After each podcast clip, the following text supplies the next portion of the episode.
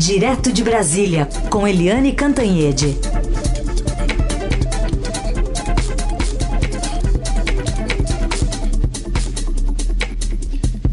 Oi, Eliane, bom dia. Bom dia, Raíssen, Carolina, ouvintes. Olá, bom dia, Eliane.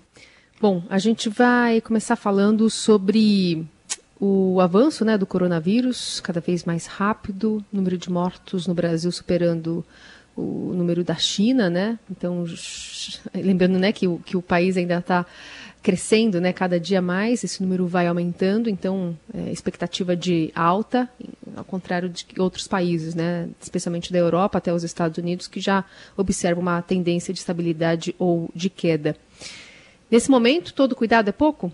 Pois é, uh, esse número de ontem foi assustador, porque a gente está passando de 5 mil mortes, são quase 72 mil casos confirmados, mais de 5 mil mortes. Como você disse, Carolina, é um número maior de mortes do que foi uh, do que ocorreu na China, que foi, enfim, o um grande deflagrador de tudo isso.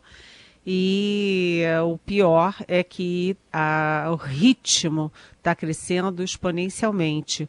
Você teve durante muito tempo, você demorou a chegar a mil mortos, né? E agora é, mil mortos numa semana, mil mortos. Agora você já está chegando a mil mortos em três dias, a cada três dias. Ontem foram mais de 400 mortes num único dia. E todo mundo sabe que isso é, embute uma grande subnotificação.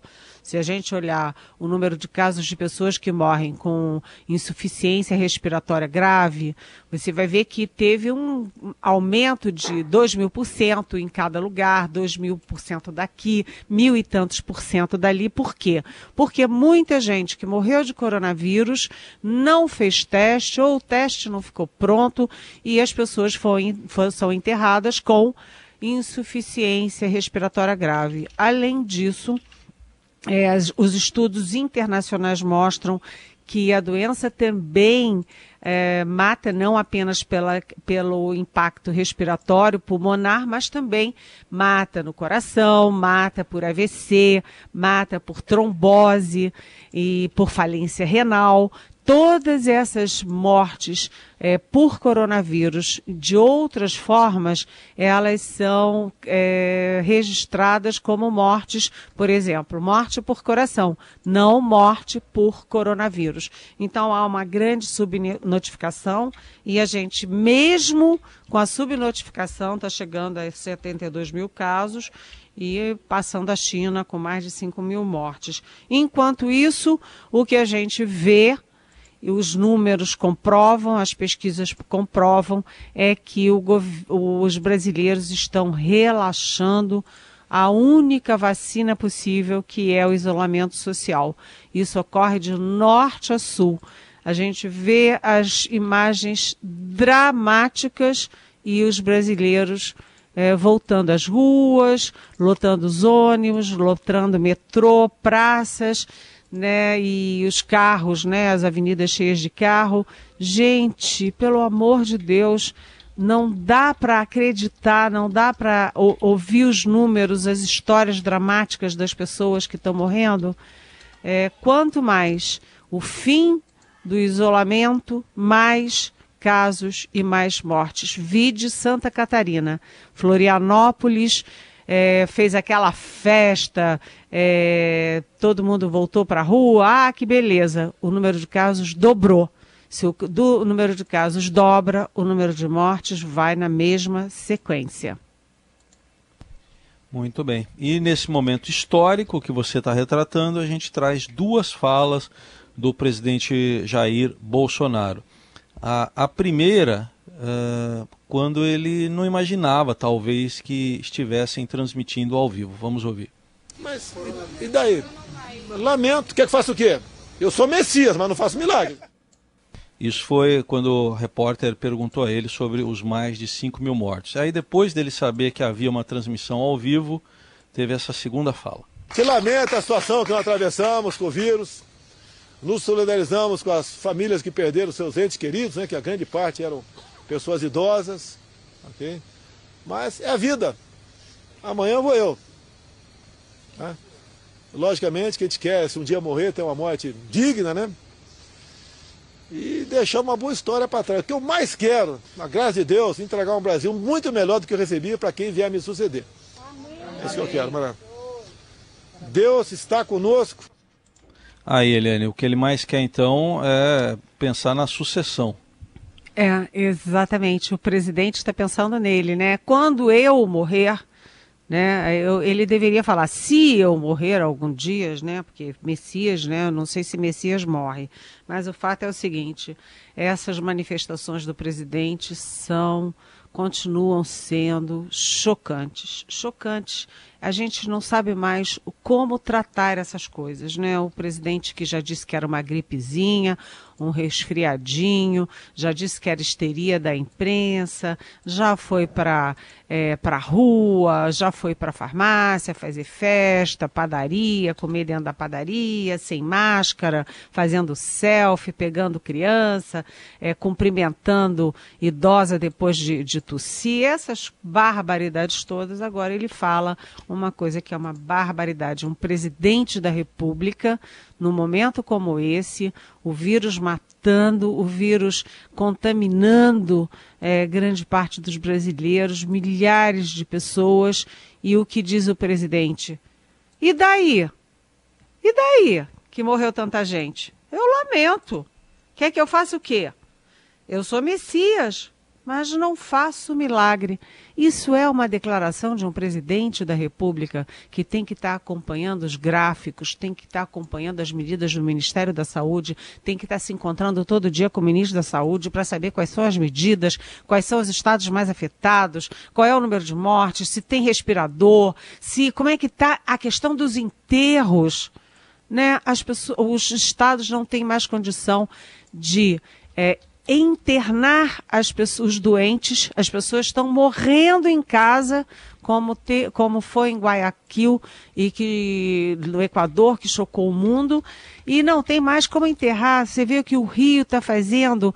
Às pressas, está construindo às pressas aquela forma, aquelas caixas de concreto para enterrar corpo, né? as valas comuns no, no Amazonas, inclusive, que, que deu uma crise em Manaus porque estavam empilhando os corpos, um caixão em cima do outro nas valas comuns, um horror. E tudo que o presidente da República diz é lamento. E daí? Ué, daí que está acontecendo tudo isso? Lamento porque eu, presidente, estou pensando o seguinte: eu estou pensando no meu governo, estou pensando aí em deixar um país melhor e estou pensando também o que fazer com o Adélio, o bispo, né? Porque o presidente agora tem essa obsessão de que vai reabrir o, o inquérito para apurar a facada de 2018. Ou seja, ele está preocupado com a tentativa de morte de uma pessoa, enquanto o país está apavorado é com as milhares de mortes. Aliás, só para concluir, o presidente da República ontem começou o dia brincando de tiro ao alvo. É isso, Carolina. É isso, Heisen. Bom, outro assunto para a gente tratar ainda aqui hoje no Jornal Dourado é, diz respeito a Donald Trump, porque ontem, também durante né, esta terça-feira longa, a gente teve um revés de um aliado importante do presidente Bolsonaro, até em termos de políticas é, sanitárias, né, que é o Donald Trump. É, o Donald Trump é, teve a mesma posição no início que o Jair Bolsonaro. Primeiro, quando começou a, a pandemia nos Estados Unidos, ele renegou, disse que aquilo era uma besteira, enfim, até que ele viu porque ele foi estudar os números, foi estudar os gráficos, foi conversar com as autoridades de saúde, diferentemente do que faz o presidente brasileiro, e aí ele viu que o buraco era mais embaixo, que a coisa era grave. E aí ele estabeleceu uma política de isolamento social radical, Nova York inteira parada, por exemplo, e lá a situação é gravíssima, porque já morreram quase 60 mil pessoas 60 mil pessoas e eh, mais de um milhão de casos oficiais. Mas o que, que fez o presidente Donald Trump ontem? Ele se reuniu com o governador da Flórida, o Ron DeSantis, E aí é que é curioso, né? Porque o Brasil é o maior parceiro comercial da Flórida. Tem muito brasileiro, muito latino na Flórida, como todo mundo sabe. E aí, o, na, nessa conversa, o presidente disse, alertou para o aspas, grande surto do coronavírus no Brasil disse que é diferente, a curva é diferente do resto da América do Sul, é uma curva muito mais grave, e perguntou para o Ron DeSantis se não é o caso de fazer restrição de voos é, da América Latina, incluindo o Brasil. Né? E depois não está certo ainda se vai ter esse limite, essa restrição. São nove voos semanais, é, inclusive na maioria para a Flórida. E como não está não, não tem ainda essa decisão, o Trump defende que haja testes antes do embarque é, de passageiros do Brasil para os Estados Unidos. Já há, como a gente já falou aqui, uma orientação da Embaixada Americana para os nacionais americanos retornarem aos Estados Unidos e, enfim, é, o Trump está vendo que as medidas tomadas no Brasil não eram é, suficientes e ele nem falou que o presidente do Brasil era um grande estimulador do fim da, do isolamento. O fato é que o Trump diz que o Bolsonaro é muito amigo dele, mas o Trump está vendo com mais clareza a situação do Brasil do que o próprio Bolsonaro no caso do coronavírus. O Trump está recebendo informes gráficos mostrando que a situação no Brasil é gravíssima. E ele não falou, e daí? Né? Quem falou, e daí, foi o presidente brasileiro. Participação de Eliane Cantanhede, direto de Brasília. Bom, Eliane, outro assunto, a repercussão ainda de duas nomeações feitas pelo presidente Jair Bolsonaro o advogado André Mendonça, advogado, ex-advogado-geral da União, né, ministro da Advocacia-Geral da União, vai para o Ministério da Justiça, mas principalmente a nomeação de Alexandre Ramagem para a direção da Polícia Federal, essa aí está sendo alvo aí de muita reação, né, Helene? Pois é, o André Mendonça foi bem recebido é, foi por isso, inclusive, que o presidente Jair Bolsonaro fez uma troca de última hora. Ele trabalhava com a hipótese de ser o Jorge Oliveira, que é o secretário-geral da presidência, e fez uma reunião na quinta-feira com o Jorge Oliveira e com o André Mendonça, que era o AGU, o advogado-geral da União, e acabou trocando Jorge Oliveira pelo André Mendonça, exatamente porque o André Mendonça, que já trabalhou no Supremo Tribunal Federal, já foi assessor de ministro, ele tem acesso aos ministros do Supremo, tem uma boa interlocução, é, ele terrivelmente evangélico e ele também é inclusive cotado para uma vaga no Supremo Tribunal Federal. Então foi mais bem digerido do que o Jorge Oliveira, porque além dessa interlocução, o André Mendonça ele também é, tem uma formação jurídica mais sólida do que o Jorge Oliveira e ele não tem um vínculo com a família Bolsonaro, com o presidente, com os filhos dele, tão forte, tão é, é, de dentro da cozinha da família Bolsonaro, como Jorge Oliveira. Então foi tratado como, como um alívio a troca pelo André Mendonça. A gente viu elogios é, de ministros do Supremo, de variados é, ministros do Supremo. Isso é importante, acalma os ânimos. Já no caso do Alexandre Ramagem, que é chefe que sai da ABIN, a Agência Brasileira de Inteligência, para a PF, a coisa é mais complicada. Os policiais federais fizeram uma nota, é, enfim, saudando o novo diretor-geral é, não tem nenhum clima de guerra nem nada, mas no Congresso, partidos parlamentares e mesmo nos bastidores há muita dúvida porque um homem tão próximo do Bolsonaro e da família vai para a PF, principalmente depois da acusação do ex-ministro Sérgio Moro de que o Bolsonaro, na verdade, quer um contato direto com o diretor-geral, com os superintendentes, principalmente do Rio de Pernambuco, e é, quer ter acesso aos relatórios de inteligência. Aliás, o próprio presidente Bolsonaro disse com a maior é, simplicidade, trivialidade, que quer ter sim acesso aos relatórios de inteligência. É, isso pode causar um certo, vamos dizer assim, uma certa tensão e uma certa suspeição na, no início da gestão do Alexandre Ramalho, mas Ramagem, mas é, vamos ver né, se a corporação se, se adapta bem a essa mudança e se o Ramagem será capaz de cumprir o manual e ganhar a confiança dos próprios companheiros da Polícia Federal. Isso vai fazer toda a diferença, a prática, o dia a dia. Eliane, entre as perguntas aqui dos nossos ouvintes, tem a da Juliana, da Vila Olímpia. Ela quer saber se você acha que Moro foi conivente com os crimes do presidente, afinal levou mais de um ano para denunciá-lo. Oi, Juliana.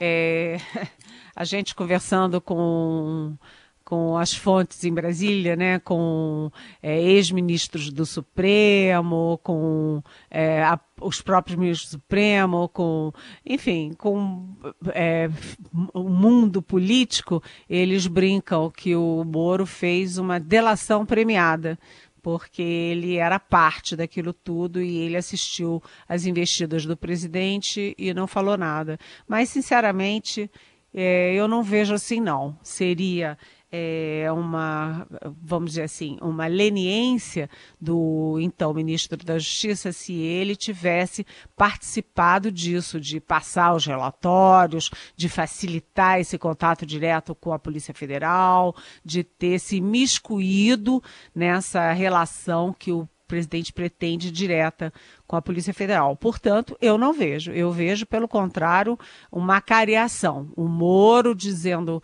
uma coisa, o Bolsonaro tentando dizer outra, e essa investigação está autorizada agora pelo decano Celso de Mello e a gente vai pode ter muita novidade uh, no decorrer dessas investigações.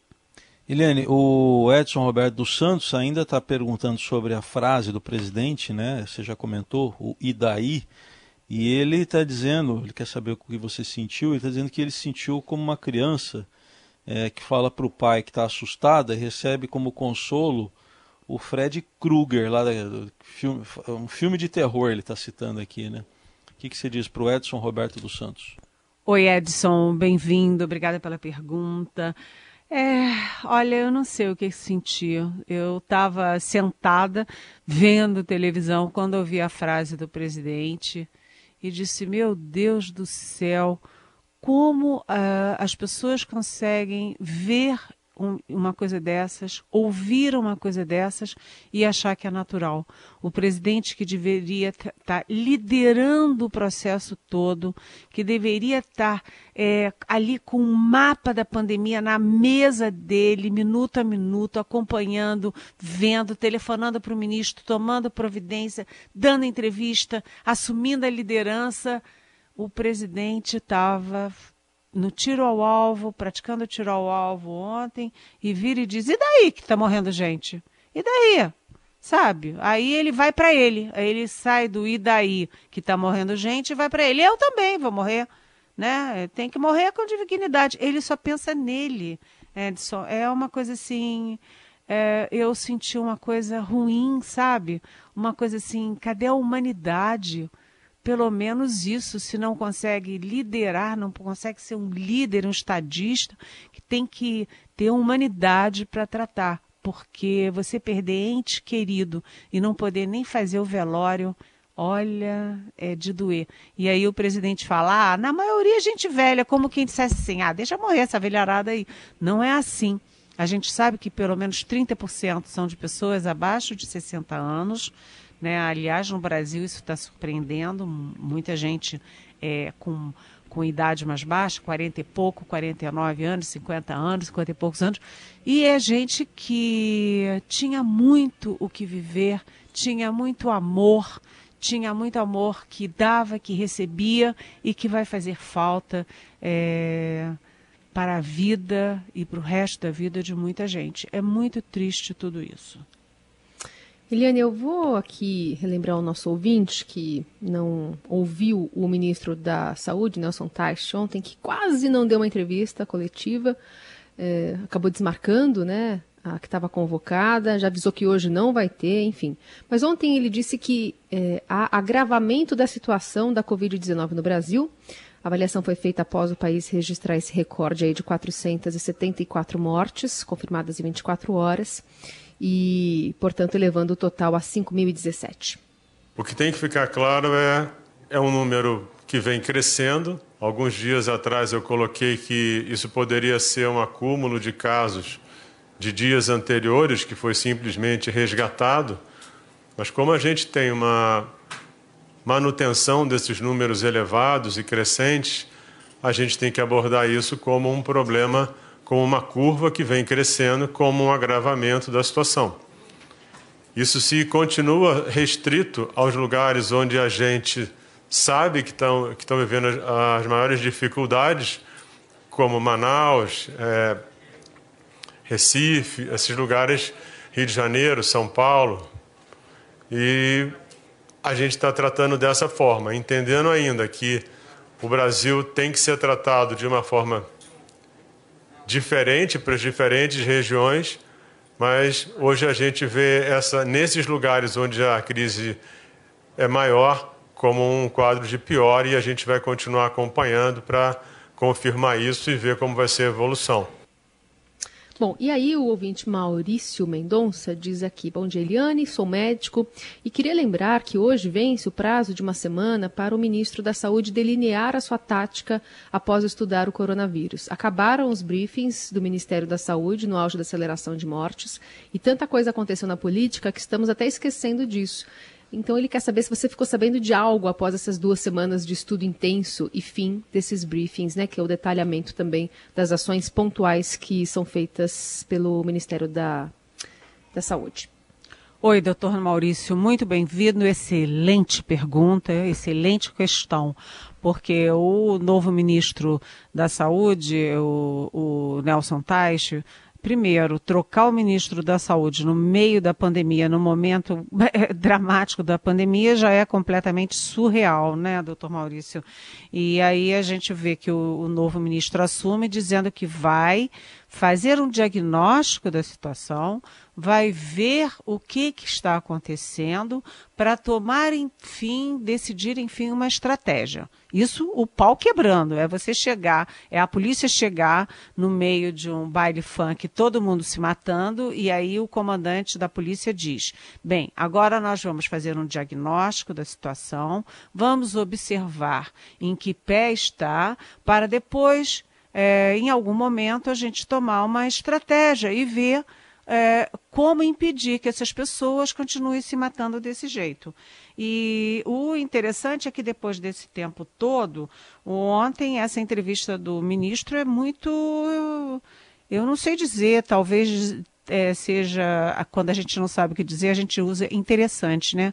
Toda vez que eu não tenho como classificar alguma coisa é, tão estapafúrdia, digo assim, ah, é uma reação interessante ele diz que continua estudando, que continua avaliando, que continua se preparando para ter um diagnóstico. Ele tinha prometido nesta semana uma entregar um modelo ao presidente da República que pudesse ser sugerido aos estados e municípios.